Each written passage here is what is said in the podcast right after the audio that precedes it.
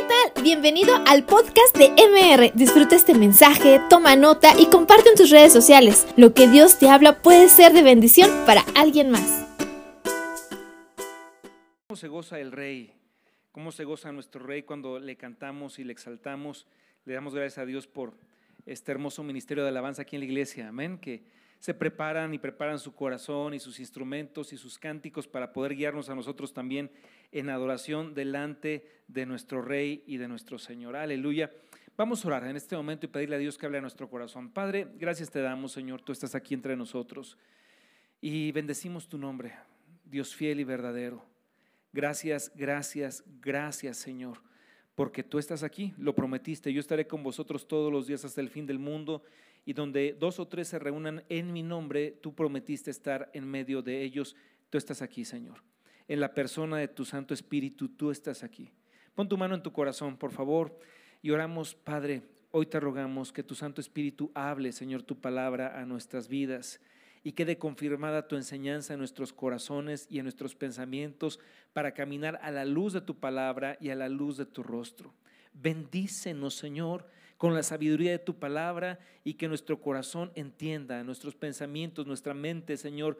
Dios mío, tenga entendimiento de comprender tu mensaje, Señor, para vivirlo, Señor, con amor y con alegría. Yo te ruego, Señor, que, que mientras predicamos la palabra, Señor, tú, Dios mío, te muevas a través de tu Santo Espíritu, Señor, en cada uno de nosotros, Señor, y toques, Señor, nuestras vidas y confirmes tu palabra y traiga sanidad, restauración, Señor, nos nutras, nos fortalezcas, nos inspires, Señor, para que cuando salgamos de este lugar, salgamos llenos de tu Santo Espíritu, para, Dios mío, vivir esta vida, Señor, que tú nos das en esa llenura de tu Santo Espíritu, en el poder de tu Espíritu Santo. Te lo pedimos, Padre, en el nombre de nuestro Señor Jesucristo.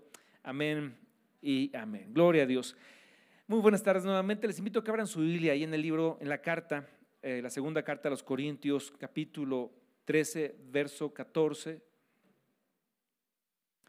Y el apóstol Pablo está concluyendo, está terminando esta carta, la segunda carta que escribiría esta iglesia, y se despide con, más que con un deseo, con una oración eh, dirigida a toda la iglesia de Corinto, pero al mismo tiempo a todos aquellos que en el transcurso de los siglos hemos pertenecido y pertenecemos a la iglesia del Señor Jesucristo. Entonces, en esta oración que él hace por, por los Corintios, en el último versículo, capítulo 13 de los Corintios, segunda de Corintios, verso 14, él ora de la siguiente manera por esta iglesia y lo voy a leer y les voy a pedir que después de mí repitan eh, cada línea. La gracia del Señor Jesucristo el amor de Dios y la comunión del Espíritu Santo sea con todos vosotros. Amén. Y bueno, esta oración es muy hermosa y es muy completa. La gracia del Señor Jesucristo, el amor del Padre y la comunión del Espíritu Santo. Sea con todos nosotros. Amén. Es todo lo que tú necesitas para caminar con seguridad y con éxito por esta vida. La gracia del Señor Jesucristo, el amor del Padre y la comunión del Espíritu Santo, que sea con todos nosotros. Es mi oración en este día y es como el Padre nos va a explicar el paso a paso de esta enseñanza. Dios te va a hablar de una forma muy, muy especial. En primer lugar, dice la Biblia, en el Evangelio de Juan capítulo 1, no lo busques, ahí dice la Biblia que la ley vino por medio de Moisés. La ley nos fue dada a través de Moisés. La ley habla de, eh, de todas las ordenanzas, mandamientos, estatutos, preceptos de la ley de Moisés, nos fueron dadas a través de este profeta, de Moisés. Se les fue dada, le fue dada al pueblo de Israel. Pero el problema es que esa ley no fue suficiente para que la gente pudiera encontrar a Dios. Eran muchísimos preceptos, muchísimos mandamientos, más de 600 mandamientos, que de ellos discurrían muchos reglamentos, preceptos y normativas que para el pueblo de Israel era imposible literal y materialmente obedecer. Entonces encontrar a Dios por medio de la ley era muy difícil se desgastaban, era mucha condenación, porque nadie nunca pudo cumplir toda la ley. Y el apóstol Pablo escribiría en algún momento que aquel que violaba uno de los principios, uno de los mandamientos de la ley, se hacía culpable de toda la ley, como si hubiera violado toda la ley, porque afectaba el cuerpo legislativo de Israel. Nadie podía cumplir toda la ley, era imposible. Nomás un precepto, un, un mandamiento, el sábado. Dios había mandado por la ley que la gente descansara el sábado como un principio de bendición para la gente. Es decir, vas a reposar, trabajarás seis días, el séptimo, el sábado vas a descansar para que entonces entregues tu adoración en libertad, en descanso al Padre, ese día lo dediques al Señor. Pero la gente a ese mandamiento le dio muchos otros preceptos y reglamentos, de tal manera que no podían hacer prácticamente nada. Un, familiar alguna vez anduvo en una ciudad de, un país en donde hay una comunidad de judíos muy grande iba con, su esposa y caminando sobre la banqueta, de repente de una casa un niño les grita, dice, ayúdenme por favor, vengan, ayúdenme. Mm, estos familiares, Lalo y Mague, pues supusieron que había algún tipo de, pues, de urgencia, de accidente, corrieron a la puerta con el niño y le dijeron, ¿qué se te ofrece? ¿Qué está pasando? Y el niño le dijo, por favor, era un niño judío, por la kipa, por el lugar donde vivían, era un niño judío, le dijo, por favor, ¿pueden encenderme la luz porque es sábado y no puedo encenderla yo? Pobrecito, ¿no? O sea, ese era el tamaño de condenación que pesaba sobre el pueblo de Israel. Nadie podía cumplir la ley. Entonces no me condeno yo, condenense ustedes, ¿no? Tú aprieta el switch. Porque la ley decía, no podrá nadie encender fuego en el día de reposo. Y dicen, bueno, encender fuego es como encender la luz, entonces no podemos prender la luz, no hay que encender la estufa, no hay que... Y, y ese era uno de muchísimos preceptos bajo los cuales el peso de la ley hacía imposible que la gente se encontrara con Dios. Pero la Biblia dice, la ley nos fue dada por Moisés, pero a través de Jesucristo nos vino la gracia. Por eso el apóstol Pablo decía, la gracia del Señor Jesucristo, que por gracia somos salvos por medio de la fe. Podemos encontrarnos con Dios no por preceptos, por leyes o mandamientos, sino por pura gracia cuando tú vienes delante de Él por medio de Jesús entonces Él te recibe, Él te abraza, Él te bendice, Él te perdona, Él te vuelve su hijo, la gracia del Señor Jesucristo. Ahora hay un trono de la gracia al cual nosotros podemos tener un acceso libre y gratuito en todo momento. Acercaos pues confiadamente, dice el libro de Hebreos, al trono de la gracia para que encuentre misericordia y oportuno socorro en medio de las tribulaciones. Hay un trono de la gracia que nos fue dado por medio de Jesucristo. Ahora, que la gracia del Señor Jesucristo, el amor del Padre Mira, te voy a decir una cosa, nadie te puede amar como te ama el Padre. Nadie, absolutamente. Ni siquiera tus papás, ni siquiera tus hijos, ni siquiera tus abuelos. Nadie te puede amar como Dios te ama, porque Él te amó de la forma más maravillosa y gloriosa que alguien te, te pudiera haber amado. Dice la Biblia, porque de tal manera amó Dios al mundo que dio lo que Él más amaba, lo que Él más amaba a Jesucristo su Hijo, para que todo aquel que en Él crea no se pierda, mas tenga vida eterna. ¿De qué manera te amó Dios? Mira a Cristo en la cruz del Calvario, con los brazos extendidos, amándote el Padre, entregando a su Hijo en sacrificio por ti. El amor del Padre, el profeta Jeremías lo describió de la siguiente forma, o nos lo explicó de la siguiente forma. Por favor, en Jeremías dice, Jehová 3.31.3, Jehová se manifestó a mí hace ya mucho tiempo, diciendo, con amor eterno te he amado, por tanto te prolongué mi misericordia. ¿Cuánto tema Dios? Con la eternidad. Con amor, si de repente tú piensas, es que a lo mejor ya Dios no me ama, no está conmigo, a lo mejor se apartó de mí. Él dice, con amor eterno te he amado. Por lo tanto, yo extendí mi misericordia como a la eternidad. Te ama como te amó ayer, te ama hoy y te amará mañana. De eso no puedes tener la menor duda. La gracia del Señor Jesucristo y el amor del Padre sea con todos vosotros, pero también incluye ya el Espíritu Santo, la comunión del Espíritu Santo. Ahora, usa la palabra comunión porque la palabra comunión significa relación. Repita conmigo, relación. Que se puedan relacionar, que no falten ustedes la relación, la comunión, la amistad con el Espíritu Santo. ¿Por qué? Porque a partir de ahora, dijo el Señor Jesucristo, me van a conocer a través del Espíritu Santo porque me glorificará a mí y tomará de lo mío y os lo hará saber. ¿Cómo podemos tener una mayor revelación de Jesucristo? Por el Espíritu Santo. ¿Cómo nos es revelado el Padre? A través de Jesucristo, pero por el Espíritu Santo. ¿Cómo entendemos la Biblia? Porque el Espíritu Santo nos la revela. Entonces el apóstol Pablo decía, además de la gracia y además del amor, la comunión, la relación con el Espíritu Santo, una relación permanente. El Señor Jesucristo en el capítulo 11 de Lucas él está orando, dice la Biblia, los apóstoles ven, los discípulos ven que Él ora todos los días y que después de orar Él resulta con tanta paz y con tanta seguridad y los milagros más grandes de Jesús vinieron después de tiempos de ayuno y de oración, que ellos entonces acostumbrados a ver los rituales de oración de los fariseos, que eran muchas repeticiones y muchas palabrerías, pero que a veces ni siquiera entendían, le piden al Señor Jesucristo, enséñanos a orar como tú oras.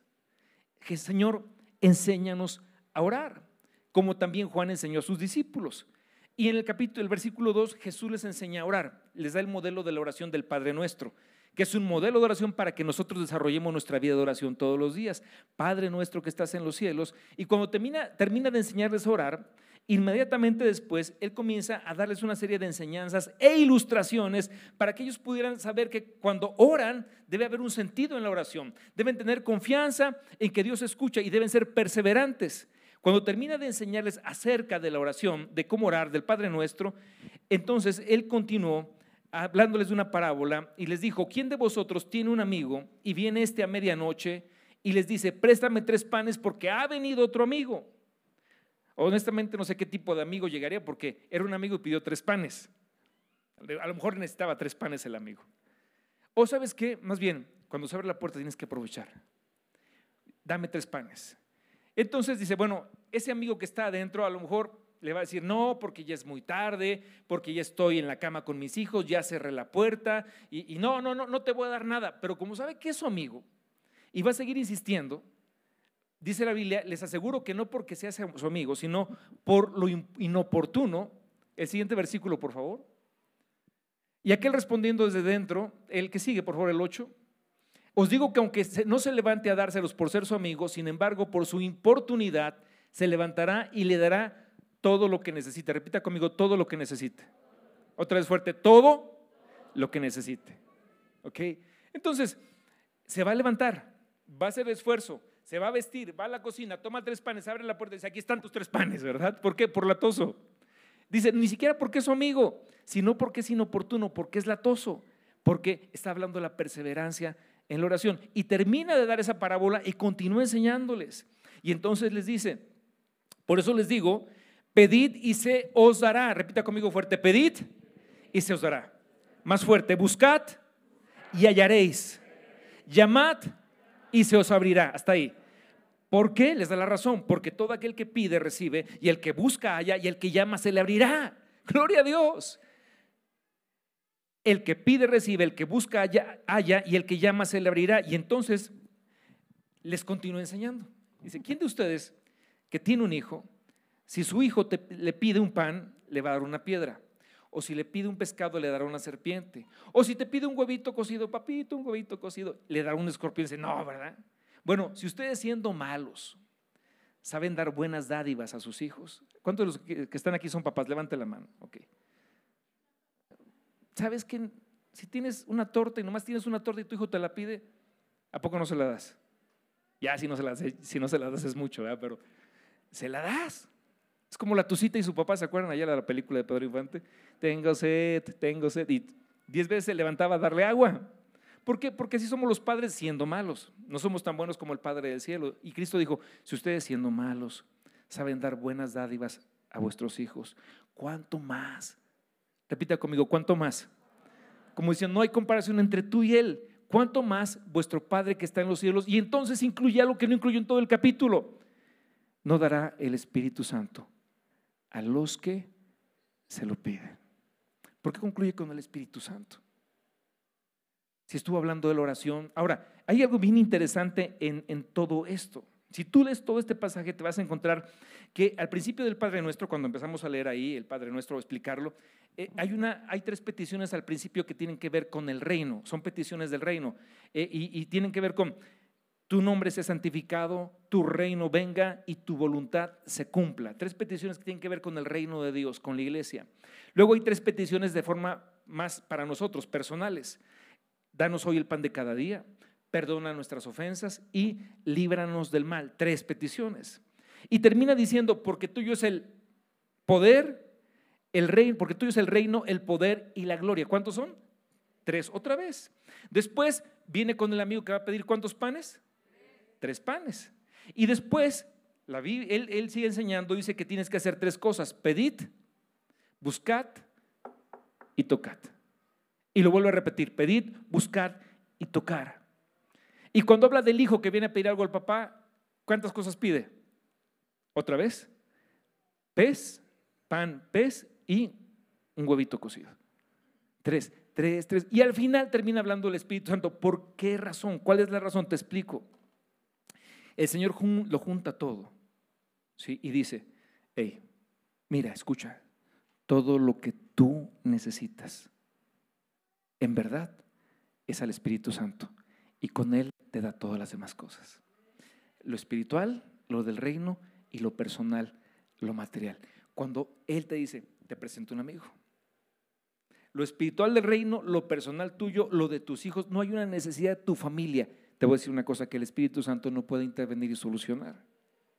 Pero el Espíritu Santo quiere algo más que tus quejas y tus peticiones, porque Él es un amigo. Necesitamos relacionarnos con Él. A veces vamos con Él para dejarle toda nuestra carga de quejas y de necesidades, pero no, o sea, ¿a quién le gusta recibir un amigo que siempre te está contando lo malo de su vida?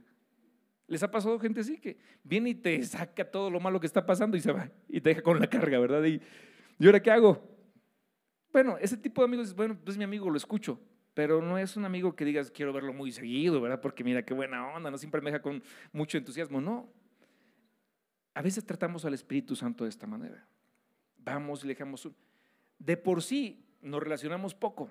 Dios nos está enseñando a relacionarnos más con Él, pero cuando relacionamos es para pide y pide y pide y pide y no es una forma de establecer una relación fuerte con el consejero, amigo y compañero que Dios nos ha dado en la persona de su Espíritu Santo. Mira, el cristianismo sin el Espíritu Santo es un club social. Una denominación evangélica sin el Espíritu Santo viene a convertirse en una organización humana, pero no es cristianismo. El cristianismo esencialmente tiene que ver con el Espíritu Santo. La vida de un hijo de Dios no es posible una vida cristiana sin el Espíritu Santo de Dios en nuestra vida. Es la persona más importante que tú tienes cerca ahora porque ella te enseña a glorificar a Cristo y te da de lo que Él tiene y te lo hace saber. Cristo dijo, Él me glorificará a mí y tomará de lo mío y os, lo, os lo hará saber. Es como el apóstol Pablo, fíjate, el apóstol Pablo nunca comió con Jesús, nunca caminó con Jesús, nunca cenó con él, nunca habló con él, lo conoció personalmente, pero el apóstol Pablo llegó a conocer a Cristo más que los otros doce apóstoles. De verdad, ¿cómo lo sabemos? Por la Biblia. ¿Quién escribió la mayor parte del Nuevo Testamento? El apóstol Pablo.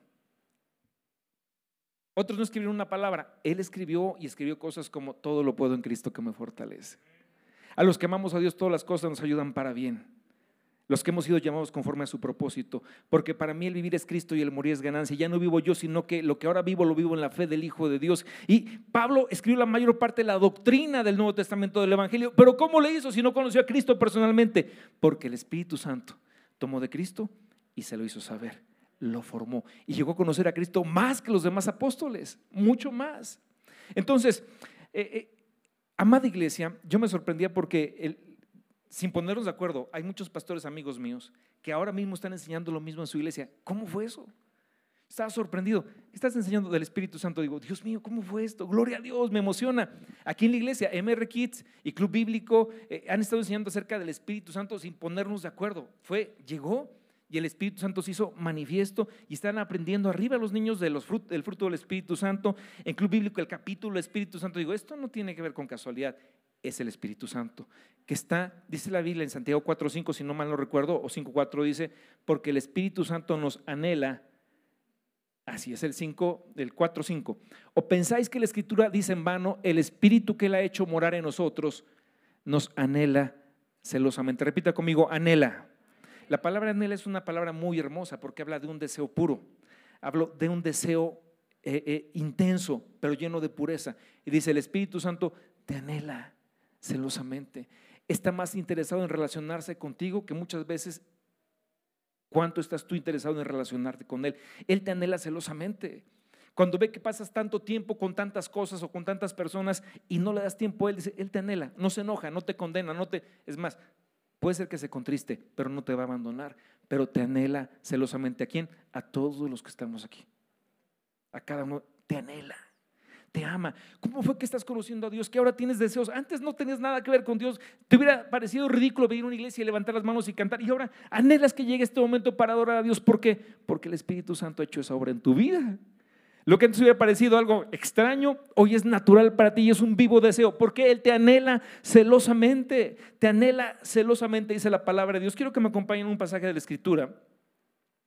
Ahí en Libro de los Hechos, capítulo 16 es un pasaje muy hermoso, muy hermoso. Lo voy a leer en dos versiones, en la hispanoamericana y en la 1960, porque quiero hacer una comparativa que nos va a ayudar muchísimo a, entender este pasaje. En el verso 6 Lo voy a leer primero en la 1960, dice la versión que más comúnmente aquí usamos. Y atravesando Frigia, habla del apóstol Pablo y su equipo de misioneros, y la provincia de Galacia, Galacia era España, y dice, les fue prohibido, repita conmigo, les fue prohibido. Hasta ahí. Les fue prohibido por el Espíritu Santo hablar la palabra en Asia. Pero como que Pablo no entendió muy bien el mensaje siguió en dirección a Asia. El apóstol Pablo, ahora, si tú me dices, bueno, esto le pasó a un muchachito que va empezando el evangelio y que se fue a la sierra a predicar sin avisarle a nadie, mira, de verdad, o sea, por muy buena intención que tú tengas, ¿sí? De hacer algo bueno, siempre, siempre, siempre está en contacto y relación con tus autoridades espirituales. Porque no es lo mismo que ir como un llanero solitario a, conquistar el reino, ¿verdad? Para Cristo, que si vas con la oración de todo un cuerpo y de tus pastores orando para que Dios te abra puertas, te guarde, te libre del mal y te use en el poder del Espíritu Santo. Es que voy a abrir una misión en el penal y nadie se enteró, pues tú vas a exponerte tú solito a una situación muy compleja, pero si hay un cuerpo que te respalda y te envía, dice la Biblia, ¿cómo irán si no fueran enviados? Pero bueno, entre paréntesis. Ok, el apóstol Pablo está empeñado en ir a Asia, prepara las cosas, su maleta, el equipaje, las mulas, los barcos, todo lo necesario para ir a Asia pero el Espíritu Santo se lo prohíbe y como que él no entiende bien. Y dice, no, no, no, yo me empeño, voy para Asia. Y dice el siguiente versículo, y atravesando Frigia y la provincia de Galacia les fue prohibido por el Espíritu Santo hablar la palabra en Asia, verso 7. Y cuando llegaron a Misia, seguían la misma intención de ir a Asia, intentaron ir a Bitinia, pero el Espíritu no se los permitió. Ahora, aquí quiero ir a esta, eh, ¿estamos en la hispanoamericana? Ah, en la hispanoamericana, por favor. Volvemos otra vez, ahora desde el 6 para la hispanoamericana. El Espíritu Santo les impidió anunciar el mensaje en la provincia de Asia, por lo cual atravesaron las regiones de Frigia y Galacia. Al llegar a la frontera de Misia tuvieron intención de entrar en Bitinia, pero el Espíritu, ¿el Espíritu de quién? De Jesús. No se lo permitió. Dejaron entonces a un lado Misia y descendieron hasta Troas. Hasta ahí. Y yo creo que en este momento Pablo estaba muy frustrado. Era como, ¿por qué? O sea, si estoy sirviendo a Dios, si le estoy echando ganas, mira que no voy a una fiesta, Señor, yo voy a predicar tu palabra y nomás no me das chance y hasta me lo prohíbes. Está muy enojado, probablemente y frustrado. Si no enojado, frustrado. ¿Por qué? Porque Dios no impidió que hicieran las maletas, no impidió que tomaran el microbús, no impidió que subieran a las mulas y avanzaran. No, los dejó. Pero llegó un momento que dijo, hasta aquí, no más. Se empeñaron y ahora otra vez con amor. El Espíritu de Jesús dice en esta versión, se los impidió. A veces somos así. Empezamos un proyecto y vamos para allá, vamos para acá y a la mitad del camino, ah Señor, bendíceme, ¿verdad? En este proyecto que tengo. Ahí como queremos que Dios se ajuste a nuestra agenda, en lugar de ajustarnos nosotros a la agenda de Dios, a lo que quiere Dios. Y entonces eh, iniciamos una relación y sin preguntar a Dios y a la mitad ya cuando te vas a casar, Señor, ¿estás de acuerdo? Y ya vas muy avanzado, ¿verdad? Ahora, ¿qué haces? Por favor, te lo ruego, que cada paso importante que des en esta vida sea con la previa conferencia, acuerdo, comunión con el Espíritu de Dios. Vas a evitar muchos dolores de cabeza, vas a evitar muchos tropiezos en el camino, vas a evitar muchas cosas feas. ¿Por qué? Porque el apóstol Pablo decía, andad en el Espíritu y no satisfagáis los deseos de la carne. No necesariamente lo de la carne siempre es malo. A veces son buenas intenciones, destinos correctos, pero no es la intención del Espíritu. Andad en el Espíritu, si me buscan ese versículo, por favor, es Gálatas capítulo 5, si no me equivoco. Andad en el Espíritu y no satisfagáis los deseos de la carne. Andad en el Espíritu. Ahora, podremos pensar, bueno, ¿y qué es andad en el Espíritu? Digo, pues, andad en el Espíritu. ¿Cómo, es eso? Se oye medio metafísico, medio subjetivo. Andad, es muy fácil, es ponerte de acuerdo con el Espíritu Santo, nada más. Te pones de acuerdo. Dice la Biblia del Antiguo Testamento, andarán dos juntos si no estuviesen de acuerdo. Andad en el Espíritu es ponerte de acuerdo con el Espíritu Santo. Es como con mi esposa, he escuchado de un predicador que admiro mucho, un buen amigo, él lo explicaba de esta forma, cuando si a veces mi esposo y yo vamos a una boda, entonces andamos, nos ponemos en el mismo espíritu. ¿sí? Andamos, nos ponemos de acuerdo, ok, nos vamos, me dice, vamos, llévate una corbata color tal guinda, ¿por qué? Porque yo voy con vestido guinda. Y andamos en el, mismo espíritu, nos pusimos de acuerdo para andar iguales. Y vamos. El otro día con el pastor Luis Antonio en la semana nos pusimos de acuerdo y dije, vamos a cenar, Luis, porque estamos aquí juntos en la iglesia. Como que se antoja. Me dice, unos tacos. Digo, andamos en el mismo espíritu. Yo también. Y en la carne, ¿verdad? Porque los, tacos de, los tacos de costillas estuvieron deliciosos. Pero es como una forma de decir, estamos de acuerdo, andamos en el mismo espíritu. Cuando tú te pones de acuerdo con el Espíritu Santo es que vas con él y le dices, Señor, esto es lo que yo quiero, pero ¿qué es lo que tú quieres? Y a veces su deseo va a ser distinto al tuyo. Y en su palabra te va a mostrar y te va a decir, esto es lo que quiero. Va a traer una impresión a tu corazón, a tu, a tu, a tu pensamiento, una convicción acerca de lo que Él quiere por su palabra. Y tú puedes decir, Señor, pero es que no me gusta, no estoy de acuerdo, pero como tú eres Dios, te voy a hacer caso. Me pongo de acuerdo contigo y en ese momento Dios abre las puertas de los cielos y te derrama bendición. Te bendice en lo que haces. ¿Por qué? Porque te pusiste de acuerdo con su Espíritu Santo. ¿Me explico, amada iglesia? Eso significa ponerse de acuerdo con el Espíritu Santo, andar en el Espíritu. Entonces Pablo está frustrado, dice, ¿qué hago ahora? No entiendo, yo quiero hacer lo bueno, Dios, ¿por qué? Porque al final no estaba persiguiendo algo incorrecto. El mandamiento era ir a todas las naciones, predicar el Evangelio. Dice, yo estoy haciendo eso, sí, pero el Espíritu Santo tenía un plan diferente, un plan previo. Entonces, Pablo no sabe qué ocurre y en el siguiente versículo, volvemos otra vez a Hechos de los Apóstoles, dice la Biblia, aquella noche, en su, medio de su frustración, tuvo Pablo una visión de pie, ante él había un macedonio que le suplicaba, ven a Macedonia y ayúdanos. Ayúdanos. Tiene una visión de un varón macedonio. Aquellos que han visto, les gusta el fútbol, si un día ven la selección de Croacia o la de eh, no, Serbia, son los de la región de Macedonia. Son gente con eh, eh, un perfil físico muy, muy peculiar, muy, muy de ellos. Son gente fuerte, fuente alta, pero su rostro. O sea, tú ves un macedonio y tú dices macedonio, ¿no?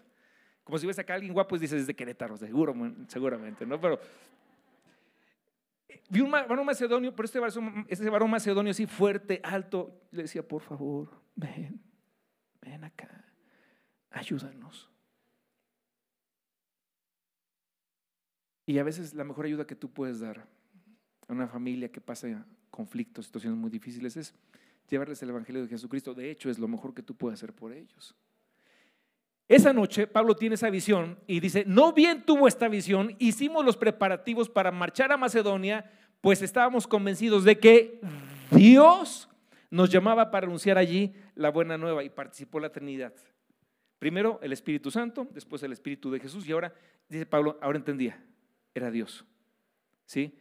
Era Dios quien nos llamaba para anunciar allá la buena Este viaje misionero era tan importante para el reino de los cielos que tuvo que intervenir la Trinidad completa, el Espíritu Santo, el Espíritu de Jesús y el Padre para decirle a Pablo lo que él tenía que hacer, no lo que él quería hacer, sino lo que Dios quería que él hiciera. Cuando dicen amén. Y así nosotros, hermano. Así nosotros. Fíjate que hubo una vez eh, Felipe, el evangelista, uno de los apóstoles de Jesús, Dios nos manda a Samaria y en Samaria él llega a un terreno fértil. Estaba preparada la, nación de Samaria para recibir el Evangelio. Llega, predica el Evangelio, multitudes se convierten, hay muchos milagros. Milagros impresionantes de gente que sanaba, muertos resucitaban, paralíticos se levantaban, ciegos veían, sordos oían. Eran milagros por todos lados. Los demonios salían de la gente, rebotaban en la pared, se iban los demonios, los de la América también. Perdón, perdón, perdón. Se me olvida que luego me sale acá. Pero era impresionante lo que hacía Felipe lleno del poder del Espíritu Santo. Está feliz, la, iglesia crece, lo tratan muy bien porque pues el pastor y lo cuidan, en la mañana le preparan gorditas de migajas, le hacen un menudo para almorzar, en la tarde le hacen su mole y bueno, Felipe está feliz ahí. ¿Tú crees que Felipe se quería ir de ahí? No. Y Dios quería que fuera al desierto. Entonces, si le manda a alguien, a un compa, a un otro apóstol para decir, oye, este, pues Felipe, pues vete al desierto porque el Señor me dijo que te dijera que te vayas al desierto. dice, no, ¿cómo crees? Y fue el diablo el que te dijo eso. No, no, ¿cómo? yo estoy bien aquí. Entonces Dios tuvo que mandar un ángel que le dijera, a ver, Felipe, ve al camino de Gaza, de Jerusalén, que descienda a Gaza, el cual es desierto. El Espíritu Santo quiere que vayas para allá. Y entonces Felipe, la única forma de dejar Samaria en ese momento es porque alguien escuchaba la voz de Dios y obedecía y fue al camino de Gaza, el cual es desierto. Y cuando muchos conocen la historia, capítulo 8 de, 8 de los apóstoles, él desciende ese camino, va por ahí, se encuentra con que hay un carruaje tirado por caballos, muchos soldados, escoltas que cuidan al, al, pasajero de ese carruaje, y él, dice el Espíritu Santo, le dice, dice la Biblia que le dijo audiblemente, Felipe, acércate a ese coche. Y ahí Felipe, corre, corre, pues aquí iría a velocidad iría el coche, ponle unos 30 kilómetros por hora, más o menos, con los caballos ahí, pues él tiene que acercarse y él va, corre y corre, ¿no? Y se acerca y se acerca y va junto al coche, evade a la, la escolta y se acerca y escucha que adentro hay un hombre que está leyendo el libro del profeta Isaías. Ahora, en aquel tiempo no era tan fácil tener una Biblia como ahora es bien fácil. Él traía el rollo del profeta Isaías, a lo mejor solamente compró ese libro. Dice la Biblia, el contexto es que este hombre que iba en el carruaje era un, era un funcionario muy importante, era el tesorero de la reina Candace de Etiopía. Es un hombre de tez morena, porque son los de Etiopía. Él escuchó hablar del Dios de Israel, de su poderío, sus milagros, y él dijo, yo quiero adorar a Dios. ¿Sí? Y se fue a Jerusalén. Llega a Jerusalén, entra al templo, ve muchos ritos, protocolos, gente vestida de forma extraña. Él eh, trata de entrar en todo ello, encuentra religión, pero no encuentra a Dios. fue a adorar a Dios sin conocer a Dios. Había una buena intención en su corazón, como en todas las religiones, ¿no? Al final. Pero no se encontró con Dios, se encontró con la religión. Pero sí compró su Biblia, su libro del profeta Isaías, y venía, y venía leyendo el capítulo. Ahora entendemos que era el capítulo 53. En aquel tiempo, la Biblia no estaba subdividida en capítulos. Eso fue hace unos cuatro siglos que, empezaron a ponerle versículos y capítulos, pero en aquel tiempo era el rollo del profeta Isaías, era muy caro. Cuando un escriba comenzaba a escribir la Torá, el Antiguo Testamento, iba a la mitad y se equivocaba en una letra, rompían todo lo anterior y lo volvían a hacer. imagínate el precio. Él compra el libro del profeta Isaías, lo va leyendo y lee esta porción que dice, como oveja fue llevado al matadero, no abrió su boca delante de sus trasquiladores, mas Jehová cargó en él el pecado de todos nosotros. Por juicio y justicia fue contado, no abrió su boca, mas Dios cargó en él tu pecado y mi pecado. Y por su llaga Él sufrió nuestros dolores, nuestras enfermedades, y por su llaga fuimos nosotros curados. Y este hombre está tratando de entender y la palabra toca su corazón, pero no entiende.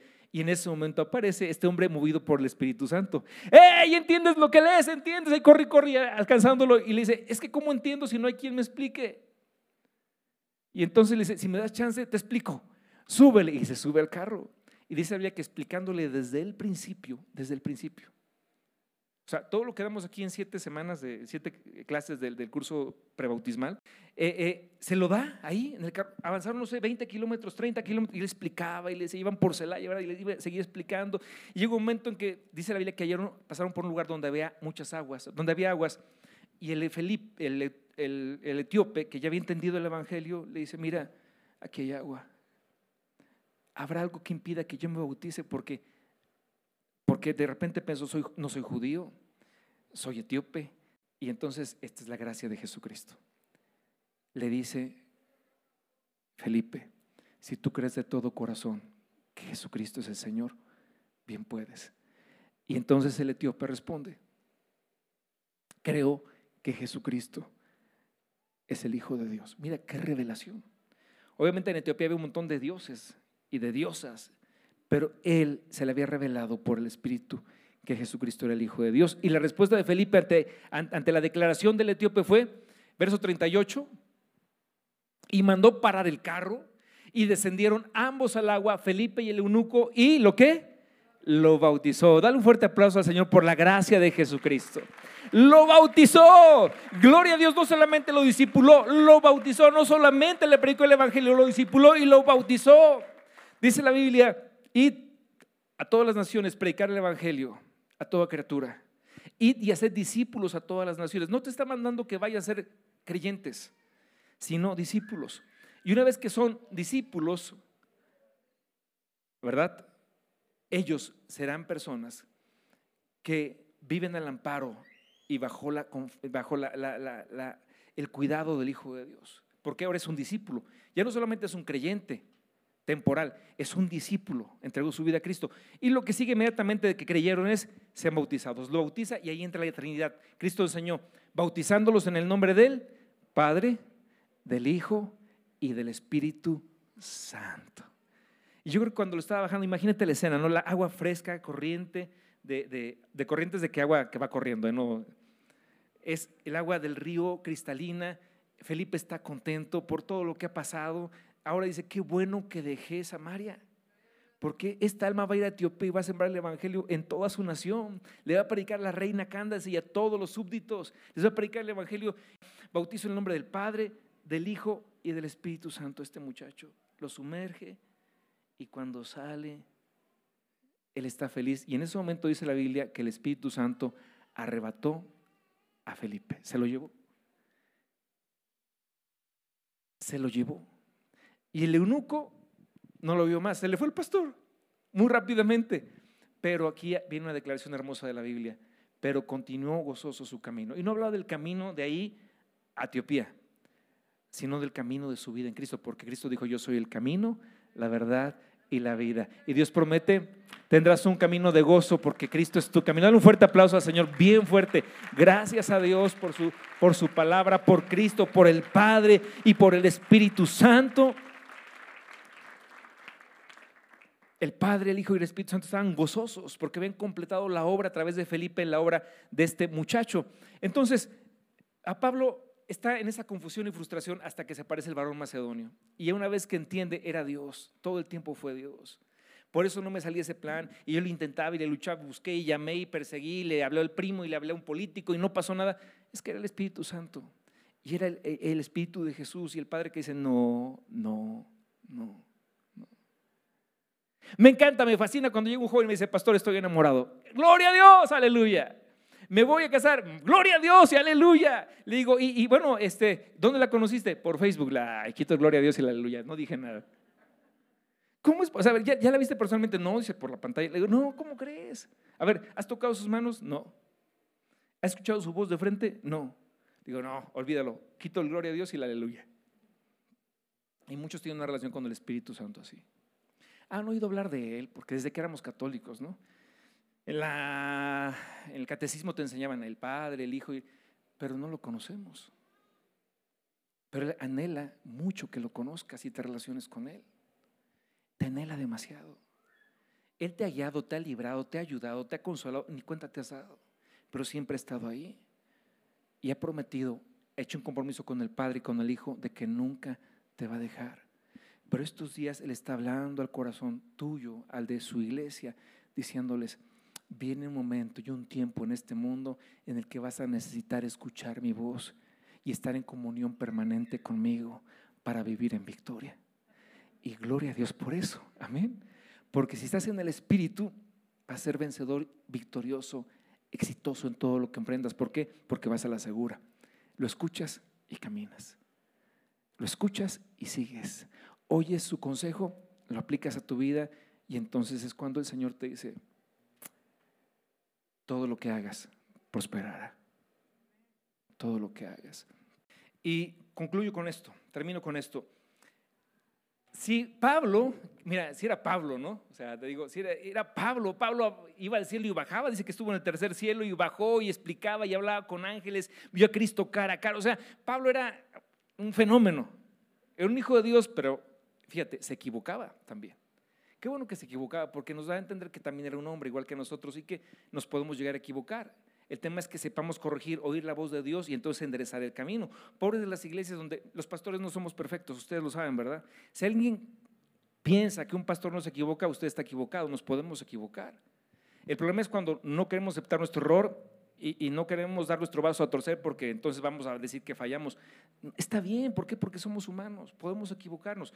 Solamente corregimos el camino, le hacemos caso a Dios y seguimos adelante, porque la iglesia es de Jesucristo, no de los pastores, ¿me explico? Gloria a Dios que somos humanos y que dependemos del Espíritu Santo. Pablo tuvo que corregir el error y darse cuenta por qué no hice caso desde el principio. Pero si no hubiera hecho caso, Pablo nos hubiera privado del hermoso capítulo 16 del libro de los Hechos. Cuando tú lees, de hecho te aconsejo que lo leas esta noche en tu casa, capítulo 16 del libro de los Hechos, porque es tan hermoso. Es de los capítulos preferidos de toda la Biblia. Para mí toda la Biblia es hermosa, entiendo, pero este capítulo es tan hermoso porque además se desprende, ¿sí? De una guianza del Espíritu Santo para con sus hijos. Pablo dice, ok, ya entendí, Dios no quiere que vaya a Asia, quiere que vaya a Europa. No es que estaban equivocando de rancho, de continente, porque Pablo quería ir a Asia, pero Dios lo mandó a Macedonia, que es Europa. Y entonces toman camino a Europa, llegan a Macedonia y llegan a la ciudad de Filipos. Ahí conocen a Lidia, una vendedora de púrpura, una comerciante, una empresaria. En el río, Dios toca su corazón, le revela el evangelio, cree en Jesucristo y gloria a Dios, una alma para Cristo. La primera alma de Macedonia, de esa región de Europa, fue esta mujer Lidia. Y salen a la calle y van a la sinagoga para predicar el evangelio. Y de repente una muchacha muchacha que tiene espíritu de adivinación, la cual dice daba gran, ganancia a sus amos. Significa, esta era una especie de trata de personas, ahora se le llama así como un delito grave. Era una trata de personas, se abusaban de esta chica, tenía un problema espiritual, se había metido en temas ocultos de magia negra, la ouija, este, los imanes, todo ese tipo de cosas. Por cierto, acerca el Halloween y el Día de Muertos. Dice la Biblia, y no participéis de las obras infructuosas de las tinieblas, sino más bien reprendedlas. Porque ¿qué comunión tiene Cristo con Belial o con Satanás? ¿Qué comunión la luz con las tinieblas? Hay cosas que no te competen, dice la Biblia, a ti no te es permitido. Porque si entras en esos terrenos oscuros te contaminas y al rato sufres opresión porque no es que ellos te vinieron a buscar, uno va a buscarlos a ellos. Entonces, nada que tenga que ver con los demonios, con las brujas, ni nada con eso, porque somos hijos de la luz, somos hijos del día, somos hijos de Dios, somos del día, de la mañana. Entonces, Dile a la maestra, mi hijita, mi hijito no van a participar en lo del Halloween, maestra. Lo siento mucho, pero somos cristianos. Si se enoja, que se enoje. ¿Ok? Si le ponen cero, que le pongan cero. Mejor tener cero aquí que allá en el cielo, ¿verdad? Pero no te preocupes, Dios la va a defender, Dios lo va a defender. Pero enseña a tus hijos a ser íntegros, de una sola pieza. De preferir honrar a Dios que a los hombres. ¿De acuerdo, iglesia? Bien, voy a dar una, enseñanza sobre todo esto de forma muy, ah, detallada, pero era como un adelanto. Esta chica tiene un problema de espíritu, de espíritus demoníacos, entonces ella adivina porque también Satanás tiene cierta información que maneja para mantener engañada a la gente y atada. Daba gran ganancia a sus significa que mucha gente la venía a consultar. El gerente de Televisa me decía, a ver, los, programas que más nos pagan sin pretexto, sin, quejarse, son los programas de brujería. O sea, ¿por qué? Porque hay mucha gente que está buscando respuestas. Y no es reprochable. O sea, si acaso hay alguien a quien reprocharles a la iglesia, que no estamos haciendo el trabajo de exponer la verdad y la gente busca por otros lados, pero Dios nos ayude y nos dé gracia para predicar el Evangelio en todo tiempo. Amén. Y llevar respuesta a esta gente. Pero tú estás con Cristo. Amén. Y entonces, bueno, esta chica en momento dado, eh, dice la Biblia que Pablo la mira, la observa, se da cuenta que es un demonio y entonces dice la Biblia que le dijo, el que sigue, por favor, eh, eh, ah, en la segunda parte le dice, no, está bien el anterior, por favor. Y esto lo hacía por muchos días más, desagradando a Pablo, este se volvió y dijo al Espíritu, te mando en el nombre de Jesucristo que salgas de ella y salió en aquella misma hora. El demonio dejó libre a la chica, se fue. Y la muchacha dijo, ah, gracias. Gracias, porque eso no pareció muy terrible. Aquellos que los espantan en su casa, que les mueven las cobijas, que les apagan la luz y que ah, pasa y es muy feo.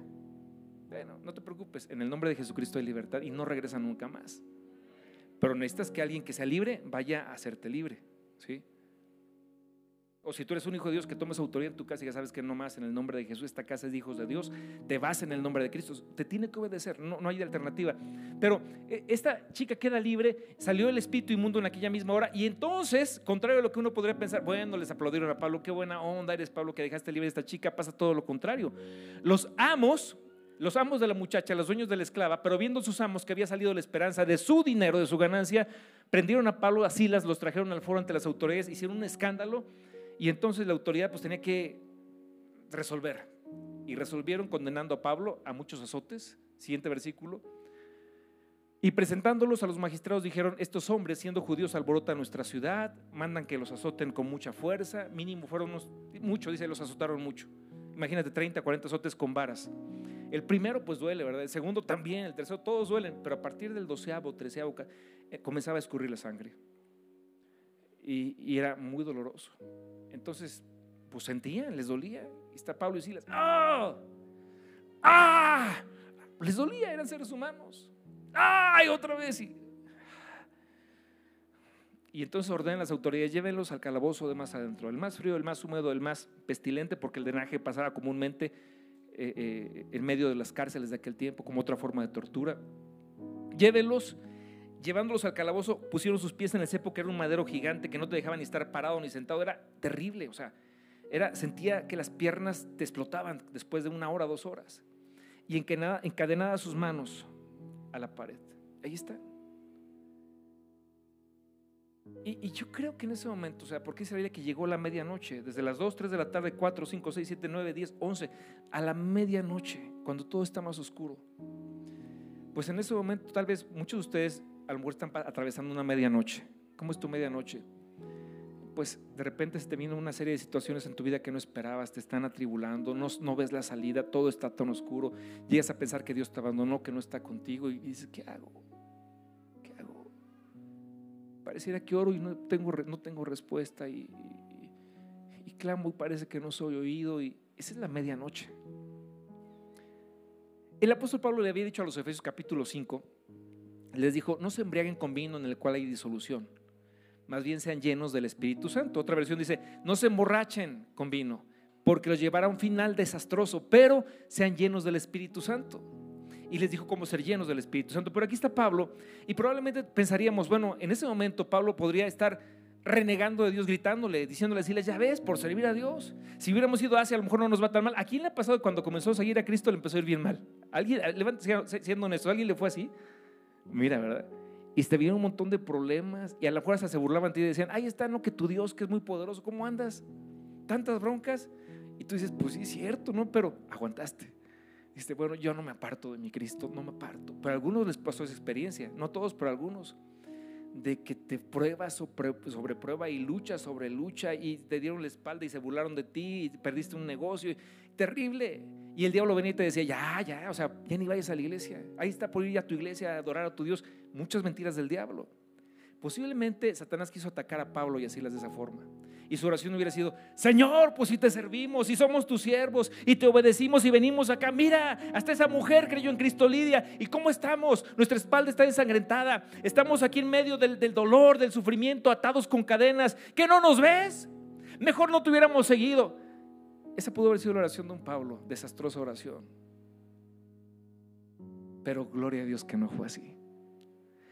Qué bueno que pasó por eso Pablo porque nos da cuenta de cómo el Espíritu Santo te puede ayudar en medio de tus tribulaciones. Dice la Biblia, volvemos a Hechos, por favor, 16, a la medianoche. Dice ahí, pero a medianoche, dice la Biblia, ¿qué estaba haciendo Pablo? Orando. Pero a medianoche, a medianoche, orando. Repite conmigo fuerte, orando. Lo mejor que puede hacer en medio de tu medianoche, del dolor, de la tribulación, de la angustia, del dolor, de cuando no entiendes, es dobla tus rodillas y comienza a orar a Dios y a declarar la Biblia, la palabra del Señor sobre tu vida. Yo creo que ahí en medio de, ese dolor y de la oscuridad, entonces, porque dice que estaba muy oscura la, celda, muy oscura. Yo creo que Pablo decía, así ah, las tranquilo, las tranquilo, vamos a orar a Dios. Silas, ¿cómo crees? Ni puedo abrir la boca porque me duele todo el cuerpo. Oh, tú ora a Dios. Y empezó, Padre, gracias. Te adoramos, Señor del cielo y de la tierra, porque estamos aquí sufriendo tenemos el honor de sufrir por el Evangelio de tu Hijo Jesucristo. Gracias por Lidia que hoy entregó su vida a ti. Si todo esto era necesario para que ella te conociera, está bien, Padre precioso, papito hermoso. Abba, Padre, te adoramos, te bendecimos. Probablemente fue ahí cuando Pablo, inspirado por el Espíritu Santo, diría un versículo que después escribiría a los, a los Filipenses 4:13. Y sabes que, Señor, todo lo puedo en Cristo, que me fortalece. Porque también he entendido, después se lo escribiré a los romanos, porque los que amamos a Dios todas las cosas nos ayudan a bien. Estos a los que conforme a tu propósito somos llamados. Que no importa, Señor, no importa el dolor de la espalda, no importa el cepo ni las cadenas. Tú estás con nosotros aquí y te adoramos y te bendecimos. Y en medio de tu medianoche puedes levantar tu clamor y tu oración a Dios y Dios desciende y te abraza el Padre del cielo. Dale un aplauso fuerte al Señor, porque Dios es real y es fiel y es todopoderoso y te ama y el amor del Padre y la gracia de Jesucristo estarán contigo y la comunión, la relación con el Espíritu Santo. Y en medio de esa medianoche está ahí la Trinidad. No estaban solos. Estaba, eran cinco. Estaba Pablo, estaba Silas, estaba el Padre, estaba el Hijo. Y estaba en la persona del Espíritu Santo. Y la celda, el calabozo se llenó de un ambiente de la presencia de Dios. Y cuando terminaron de orar, entonces dijeron, ahora Pablo, ahora sí les vamos a cantar. ¿Cuál? La que cantaron el domingo en MR. Vamos a cantar, ¿verdad? Y entonces tú empieza. Y empezaron a cantar y elevar su canción a Dios y adorar, adorar al Señor. El apóstol Pablo, ya no regresemos, por ahí lo vas a leer en tu casa después, cuando dice, no se embriaguen con vino, sino sean llenos del Espíritu Santo. Y dice, ¿cómo? Dice, cantando salmos, himnos y cánticos espirituales. ¿Cómo nos llenamos del Espíritu Santo? Cuando en tu corazón hay un cántico de adoración un cántico de oración, de alabanza y glorificas al Señor. No, si tú supieras cuántos vecinos en el transcurso, yo viví en muchas casas, de los 10 años a los 17 años yo viví en 14 casas. ¿Cómo lo hicimos? No sé, pero vivimos en un montón de casas. Me sé todas las direcciones. Pero no había casa que no pasáramos, donde no ganáramos a los vecinos para Cristo. Algunos están aquí. Y Dios permitió todo eso. Ahora, yo le, no, no, era cómodo cambiarse de casa en casa. O sea, no entendíamos en ese momento. Era medio doloroso y volver a ir a otra casa y sacar los muebles, meter los muebles, hacer nuevos amigos. Y un montón de casas. Vivían los comerciantes e insurgentes en Las Rosas, en, en las Américas, en Desarrollo San Pablo. En Desarrollo San Pablo vivimos en cuatro casas. O sea, yo conozco toda la ciudad. Por eso los mejores puestos de tacos, pregúntenme a mí, yo me los sé todos. Pero lo que en aquel tiempo era como, como algo que no entendíamos, ahora entiendo que eran misiones a las que Dios nos llevaba. Y ¿sabes cómo, cómo ganábamos a la, gente para Cristo? O sea, no sabemos qué era un método, ahora entendemos las alabanzas. El estéreo a todo volumen con alabanzas al Señor y cantando nosotros, con COVID o sin COVID, con crisis, sin crisis, en tiempos buenos, en, cantamos al Señor. Y obviamente, ¿por qué? Porque dice la Biblia, pero a medianoche, orando Pablo y Silas, cantaban himnos a Dios y los presos los oían. Hay presos que no están en el penal, hay presos que viven junto a tu casa como vecinos, presos de adicciones, de amargura, de ira, de dolor, de opresión del enemigo. Pero cuando te escuchan cantar, cuando escuchan las alabanzas en tu hogar, algo en su espíritu comienza a despertar. Y dice, yo quiero eso. Yo quisiera poder cantar como ellos y adorar a Dios. Y cuando llegas con el Evangelio, su corazón está preparado. Eso pasó ahí. La oración y la alabanza. O sea, ¿cómo, cómo podemos ser llenos del Espíritu Santo? ¿Cómo relacionarnos más con Él? Repita conmigo, oración y alabanza. Dígalo más fuerte, oración y alabanza. Dígalo más fuerte, oración y alabanza. Más fuerte, oración y alabanza. Es así. No es una oración porque dijo el pastor que hay que orar. Bueno, voy a orar. No. Encuentra los minutos deleita, deleitosos con el Señor. Cierra tu puerta. Dile: Aquí estoy, Espíritu Santo. Vengo a adorarte y a decirte, Padre del cielo, cuán bueno eres tú. Gracias por estar aquí. Y tu Padre que te ve en lo secreto te recompensará en público. Pon tu estéreo a todo volumen y canta al Señor. Y canta. Y si estás pasando por una tribulación, una prueba muy difícil que no entiendes, no sabes cuál es la salida, bueno, esta es la salida. Porque dice la Biblia que esto desprende el de repente de Dios. Ese de repente me encanta porque es el siguiente versículo. Después de la oración y la alabanza, entonces sobrevino de repente, diga conmigo fuerte, de repente. Dígalo más fuerte, de repente no, no, no, no, no, no desayunaron ni comieron nada. Ahorita van a comer, pero dígalo fuerte. De repente. El de repente de Dios me encanta, pero se desprende de la alabanza y la oración. Y entonces sobrevino de repente un gran terremoto de tal manera que los cimientos de la cárcel se sacudieron y al instante se abrieron todas las puertas y las cadenas de todos se rompieron y, y la gente quedó libre. Lo más curioso es que ningún preso se escapó. Yo me voy corriendo, digo, si soy mucho oreja salgo corriendo ahí, pero volando. Nadie, todos estaban ahí. ¿Por qué? Porque el culto no había terminado todavía. No habían pedido los diezmos, nadie se fue. Pero el carcelero en ese momento, dice la Biblia, que ocurrió un milagro maravilloso. Es el milagro más bello de esa noche. Dice la Biblia, despertando el carcelero y viendo abiertas las puertas de la cárcel, sacó la espada y se iba a matar pensando que los presos habían huido. La ley de Roma decía que todo carcelero que dejara escapar a un, a un reo llevaría la misma pena que el río que había escapado. Ahí había reos que estaban presos por pena de muerte, con pena de muerte. Lo iban a matar de una forma terrible. Dijo, mejor me adelanto yo. Antes de que mis hijos me vean atormentado en uno de los feos tormentos romanos, yo me quito la vida. Saca la espada, está decidido a matarse y Pablo clamó a gran voz diciendo, no te hagas ningún mal, porque todos estamos aquí. Entonces él pidiendo luz, estaba bien oscuro, te decía. Él entonces pidiendo luz se precipitó adentro y temblando se puso a los pies de Pablo y Silas y les dijo, señores, ¿qué debo hacer para ser salvo? ¿Cuántos quieren escuchar esa pregunta de sus vecinos? Oración y alabanza de tus trabajadores, de tus compañeros en la escuela. No lo reduzcas a tu casa nada más. En la universidad, en la secundaria, en la prepa, en la primaria. De tus amigas con quien tomas café y te cuentan un montón de problemas. ¿Qué debo hacer para ser salvo? ¿Qué debo hacer? ¿Qué debo hacer? ¿Te das cuenta que los intereses del reino, del corazón de Dios tienen que ver con las almas? Cuando oras pidiendo un trabajo, Entonces dile, Señor, dame el trabajo, no el de mis sueños, sino aquel en donde tú te vas a glorificar para que mucha gente ya tiene preparado su corazón pueda conocer a Jesucristo tu Hijo.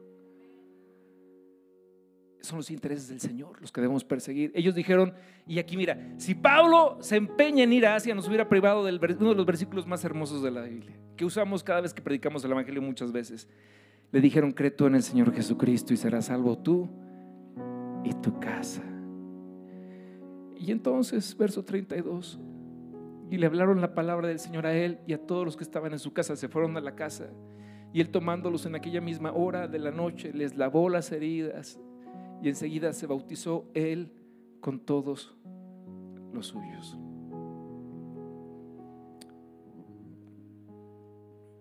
El Espíritu Santo es la persona más hermosa que tú puedas conocer está contigo y está en ti. Y hoy nos llama y nos dice, les anhelo celosamente. Vienen tiempos que demandarán de ustedes que estemos en perfecta armonía, que puedas escuchar mi voz y por el poder del Santo Espíritu de Dios verás maravillas, milagros, la gloria de Dios descender, cosas impresionantes, porque entonces ya no vives tú, sino que Cristo vive en ti y lo que vivas ahora lo vives en la fe del Hijo de Dios, porque como dice ese mismo libro de Gálatas, porque ahora andarás en el Espíritu, en el poder del Espíritu. El Espíritu Santo nos está dando la bienvenida a un nuevo tiempo glorioso, a una mañana. El tiempo del invierno ha pasado, el tiempo de la canción ha llegado, se escucha la paloma, se escucha el canto de las aves, es una primavera para el reino de Dios y tenemos que aprovecharla. Somos hijos de Dios, somos hijos del día, de la luz, y Dios está con nosotros. En la madrugada cuando estaba orando y de repente oraba por tantas necesidades de, la congregación, lloraba y lloraba por la hermana que perdió su coche en la última inundación con su niña ahí en la corriente, lloraba por la otra hermana que tiene una hija enferma, lloraba por el hermano que no tiene trabajo, lloraba por el, muchacho que está eh, cambiándose de, escuela y oraba por, por este joven y, está, y de repente dije, Espíritu Santo, son muchos, no, no vamos a terminar toda la noche. Y me dijo, tranquilo, estoy extendiendo mi poder de amor sobre todos ellos y los voy a bendecir y los voy a sanar y les voy a dar victoria y voy a levantar su rostro y pondré en su corazón y en sus labios un cántico nuevo. Tú no te preocupes, yo sé lo que debo hacer. El Señor ya te dio la victoria por medio de Jesucristo, su Hijo, y en el poder de su Espíritu Santo. Puedes darle un fuerte aplauso al Señor. Padre, gracias te damos en esta hora, Señor. Bendito sea tu nombre por siempre, por siempre y por siempre. Gracias. Cierra tus ojos. Cierra tus ojos, levanta tus manos al cielo. Padre, gracias por tu palabra. Gracias por tu Santo Espíritu. Gracias, gracias, gracias, gracias, gracias, gracias. Gracias. Muchas gracias.